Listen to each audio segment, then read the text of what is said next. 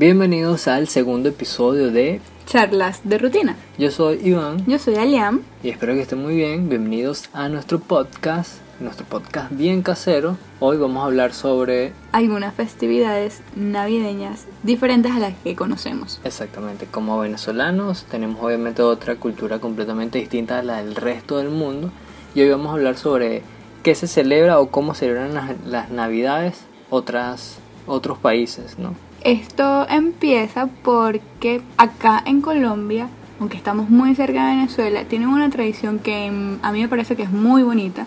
Se celebra el 7 de diciembre, en algunas ciudades también se celebra el 8 de diciembre y se llama la Noche de Velitas. Consiste en encender una vela por cada deseo que quieras realizar. Hay muchas personas que esta tradición la tienen por la Virgen de la Inmaculada Concepción. Exacto. Sin embargo, como todo en la vida evoluciona, en esta parte de Colombia en la que nos encontramos, en Barranquilla, simplemente la hacen para celebrar y beber Claro. con sus amigos, con su familia. Es una noche muy familiar, sí, Sí. pero acá no son como muy creyentes de la Virgen. No, igual con el paso de los años ya se va perdiendo quizás las tradiciones más religiosas. Cada vez las tradiciones se vuelven como una oportunidad de, de festejar más que de algo religioso como tal. Sí, se vuelven más sociables. Exactamente, y es algo que se está perdiendo quizás en lugares que son más conservadores, como por lo menos Bogotá o Medellín, sí se celebra mucho esto religiosamente hablando. Acá es mucho más bochinche, igual que bueno toda la costa colombiana en, en general. Pero sí es una festividad bastante bonita porque la gente bueno se emociona y prácticamente no es que van a pedir tres deseos, tres veritas, no, piden qué sé yo, 20 deseos, 15 deseos, casi que una persona de la familia, si son cuatro, bueno, ya la cantidad de velitas es bastante Y impresionante. es el inicio de la Navidad en acá. Exactamente, en esta eh, así es como dan inicio a las navidades, en realidad. De resto, 24 y 31 son, digamos que normales, acá en Colombia. Acá en Colombia quien reparte los regalos es el niño Dios. O sea, el niño Jesús, solo que creo que no le dicen niño Jesús, sino, Sino niño, niño Dios. Dios. Eh, en cuanto a comidas, son muy tradicionales, tipo americano, comen mucho eh, ensaladas normales. Y en esta época se ven más los tamales. Aunque También. los tamales es una comida que se está todo el año. En diciembre sí en los supermercados ves mayor cantidad de tamales. Exactamente. Son muy parecidos a las hallacas, pero tienen diferentes ingredientes que Yo creo que ni- la yo- diferencia muy yo, notable. Yo creo que no son tan parecidos, en realidad. O sea, las- en el aspecto no son parecidos, ni en el tamaño. La yaca es como mucho más pequeña, este tam- el tamal es y cuadrada o rectangular. La yaca es completamente rectangular, mientras el tamal es como más redondo y es más robusto, es mucho más grande. Sí, y pero por- nunca vayan a creer a las personas que le digan que un tamal y una hallaca es lo mismo. Exacto. Jamás. Bueno, creo que todos los venezolanos, cada vez que nos dicen, ah, como un tamal, nosotros como que sí, es como un tamal, pero no es un tamal. Nuestra hallaca es más rica. Lo siento, si hay alguien, un colombiano que está escuchando esto, lo lamento, pero Exacto. No, y en realidad en muchos países se estila mucho a comer tamales. Creo que en Chile también y en México también hace tamales, pues, pero no son iguales las hallacas. De resto, acá en Colombia las tradiciones son como normales. Hay muchos fuegos artificiales como creo que en todo el mundo. hay música toda la noche. Todas las noches, en ese sentido, son muy parecidos a los venezolanos. Es decir, la gente se reúne en los vecinos, en las calles. Su familia. Exacto, son muy familiares. Por ese aspecto creo que nos sentimos muy identificados. No es como por lo menos algún latino que esté en Asia. Sabes que ahí los asiáticos no celebran la Navidad porque ellos celebran es el año chino, que es en otra época del año completamente distinta a la de nosotros.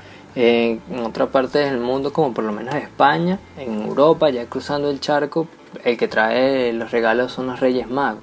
Creo que es el único lugar en Europa donde son los Reyes Magos. Sí, en Holanda, eh, quien trae los regalos es San Nicolás y los trae el 5 de diciembre.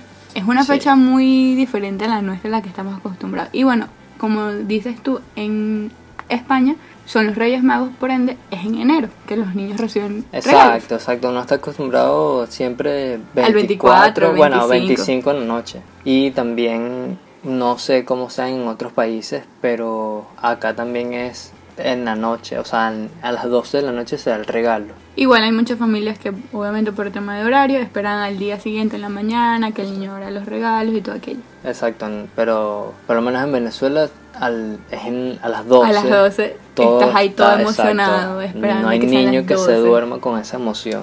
A Y uno amanece jugando con, con los regalos. Pero sí, bueno, en los niños españoles aguantan mucho más esto porque ya el 6, 7 de enero es que les traen los regalos. Cosa contraria a lo que pasa por lo menos en países un poco más nórdicos o del norte de Europa como lo es Holanda, Alemania, Austria, todos esos países es antes que llegan los regalos. El día de San Nicolás, que es el 5 de diciembre, si no, no estoy mal, es que llegan los regalos. Cosa que, bueno, también ellos se adelantan, los españoles se atrasan, si lo queremos ver así.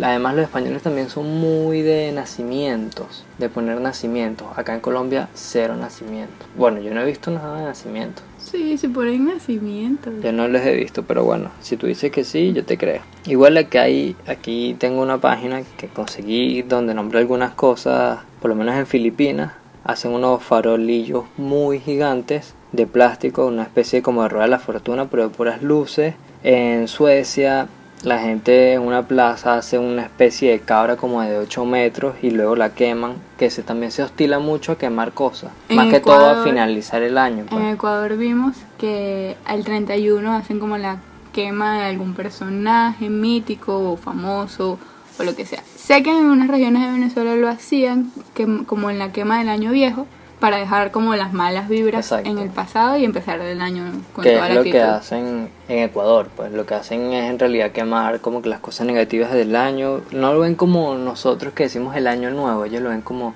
el año, o sea, ellos eh, el celebran, viejo. exacto, celebran que ya se está acabando el año y, y por eso hacen esta quema de cosas. Por ejemplo, en Rusia entrega los regalos Santa Claus, pero los entrega la noche del 31 de diciembre. Exacto, que bueno, bastante raro eso. Aunque, bueno, puede ser bien empezar el año con juguete nuevo. Claro, igual el mundo es tan grande que supongo que no le da chance, pues. Llega de último para Rusia. Eh, tengo uno que es bastante eh, tenebroso en Austria, un- algo que se llama Krampus, es una especie de demonio, son como unos demonios y la gente, o digamos que los adolescentes o hermanos mayores se disfrazan como de demonios y van a asustar a sus pequeños hermanos que no se han portado bien en, en el año. Es una especie, parece más como algo de Halloween en realidad. Lo hacen mucho allá. En una parte de España, específicamente en Cataluña, hay un tronco que caga los Exacto, regalos. en todo lo que es Barcelona, Cataluña, es el tronco que caga. Correcto. Esto es muy raro. Yo no- Súper loco. La tradición consiste en alimentar el tronco para que la noche del 24 cague los regalos.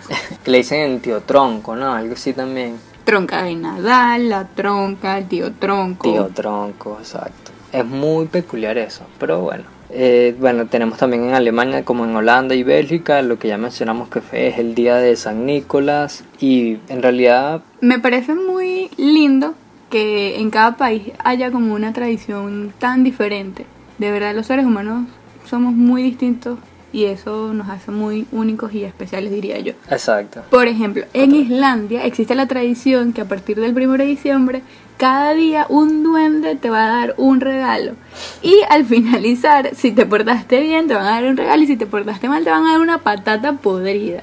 Una patata podrida. Qué triste debe ser recibir una patata podrida de regalo. Pero eso es imposible.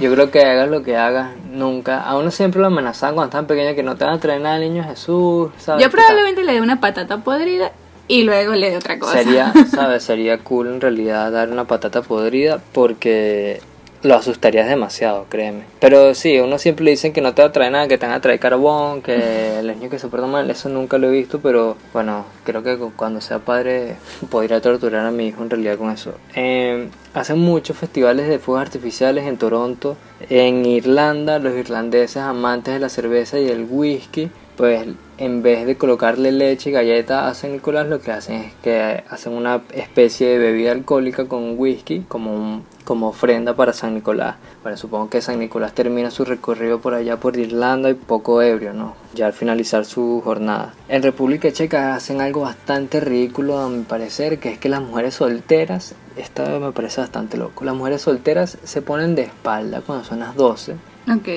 y lanzan su bota o zapato y si el zapato queda con la punta hacia su puerta, significa que van a conseguir el hombre de su vida. Si no, es que van a seguir todas solteras ese año que viene.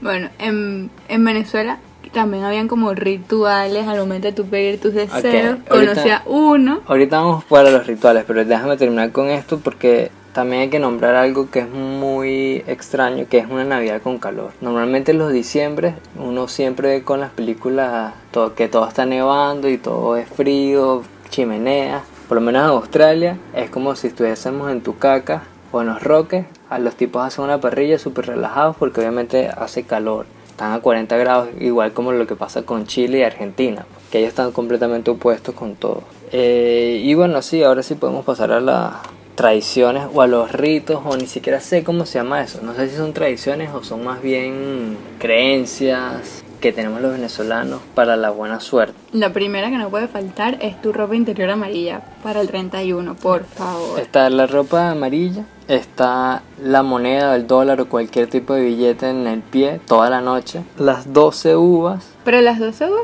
es normal, o sea, creo que todas las familias tienen Exacto. esa tradición. Incluso acá en Colombia también hay familias que consumen, o sea, tienen sus uvas, no exactamente 12, pero sí como en la noche, en la cena tienen sus uvas. exacto, tienen las 12 uvas. Hacen algo creo que también con lentejas o arvejas. Eso es para que la los tienen, exacto, que lo tienen como así, en la mano, una cosa así.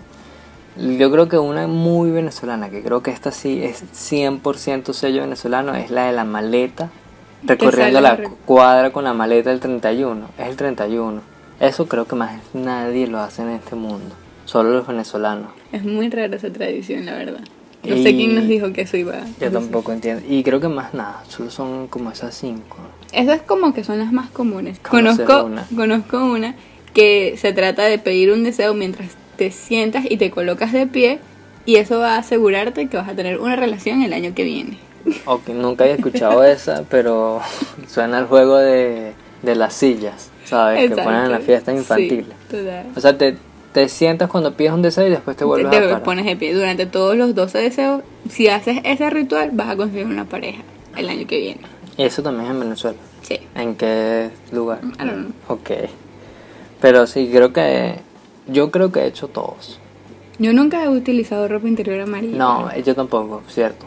Bueno, que yo recuerde. No, yo nunca he utilizado ropa color amarilla, ropa de interior color amarilla. Sí me he puesto el dinero en la planta del pie, en el Yo zapato. lo, lo utilizaba en las manos. Recibí el año con... Es imposible comerse 12 uvas en 12 segundos, a mi parecer. Más que todo porque la uva tiene eh, Semillas. semillas, exacto. Así que ah, uno lo puede intentar, pero nunca lo vas a lograr. He salido con las maletas y creo que precisamente ese año viajé. Pero ahí mismo en Venezuela. Fui casi por Margarita, algo así, seguramente. Y creo que más nada.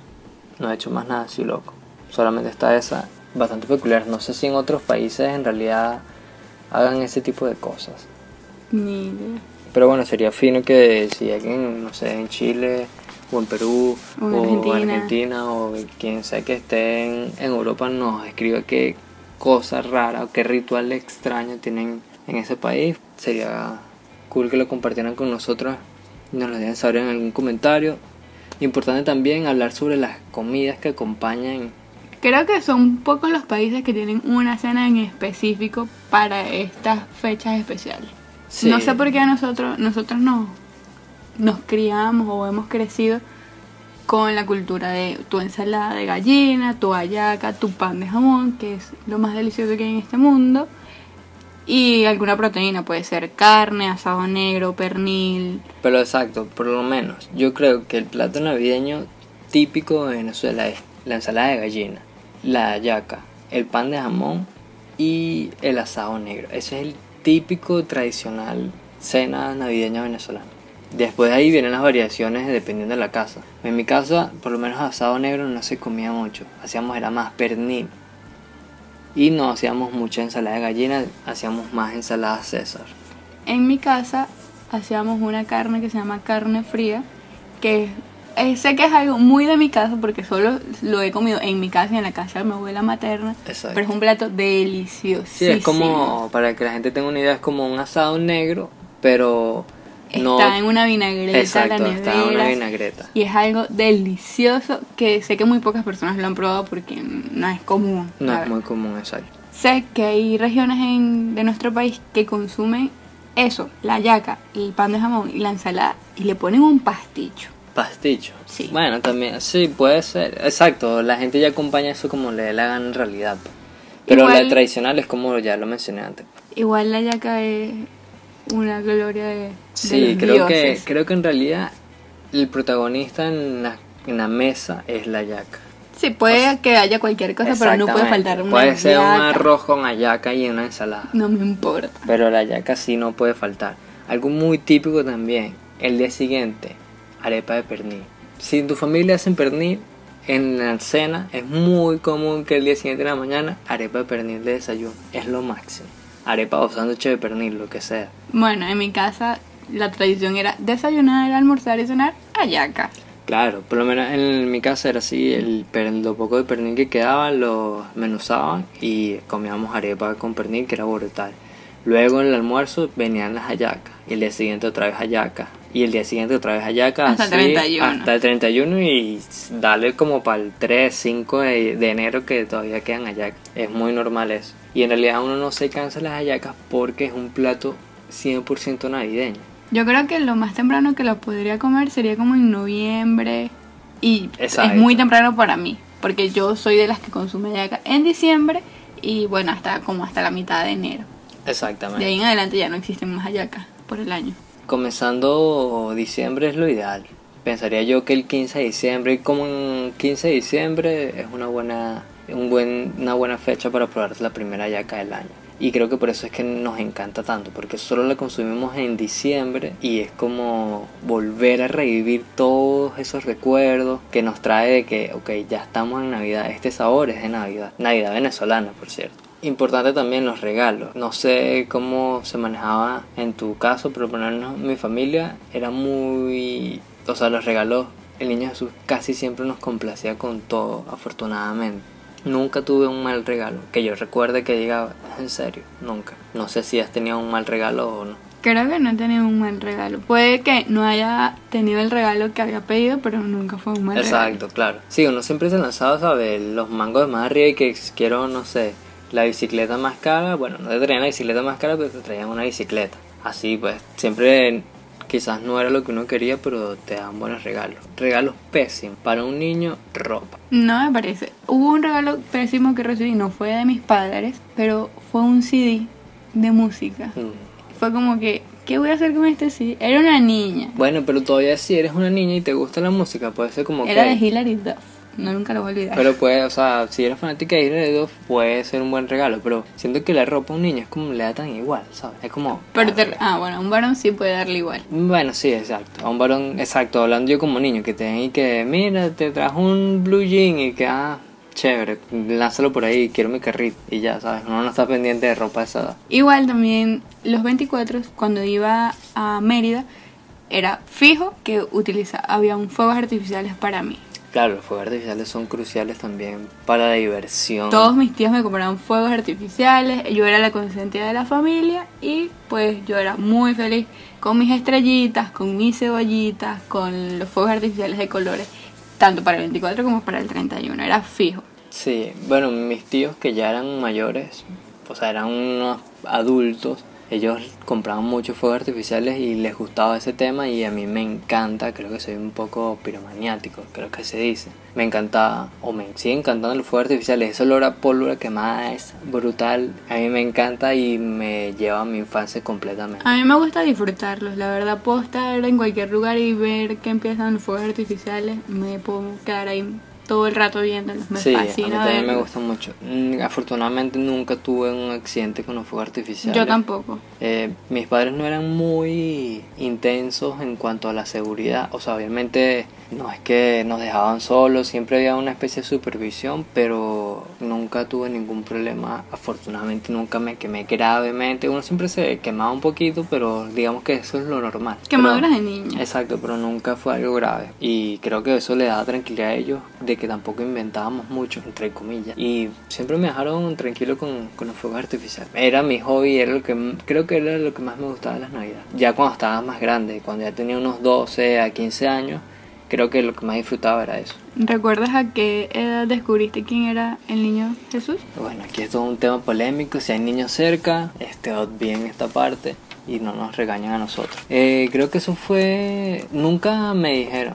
O sea, nunca mis padres, nunca me dijeron que Iván, ven acá, sabes que el niño Jesús soy yo. No, nunca, nunca sucedió eso. Fue algo que con el tiempo uno va asumiendo y ya nunca tienes esa conversación incómoda de que, mira, la realidad es que nosotros, tus padres, somos el niño Jesús. No. Yo, a mí tampoco me pasó eso, ni tampoco vi a mis padres poniendo el regalo en el arbolito, pero luego que vas creciendo, vas sacando como cuentas y Exacto. es como que, ah, claro, obviamente fue tal persona que lo colocó, Sí. ya sé quién es el niño Jesús. Uno va sacando sus cuentas, pero nunca, nunca, te- bueno, sí, hay, creo que hay padres que les han dicho a sus hijos, pues, pero... Sería muy cruel. Sí, pero también supongo que, ¿sabes? A los 15 años no andas y que, ah, papá, ¿quién es niño?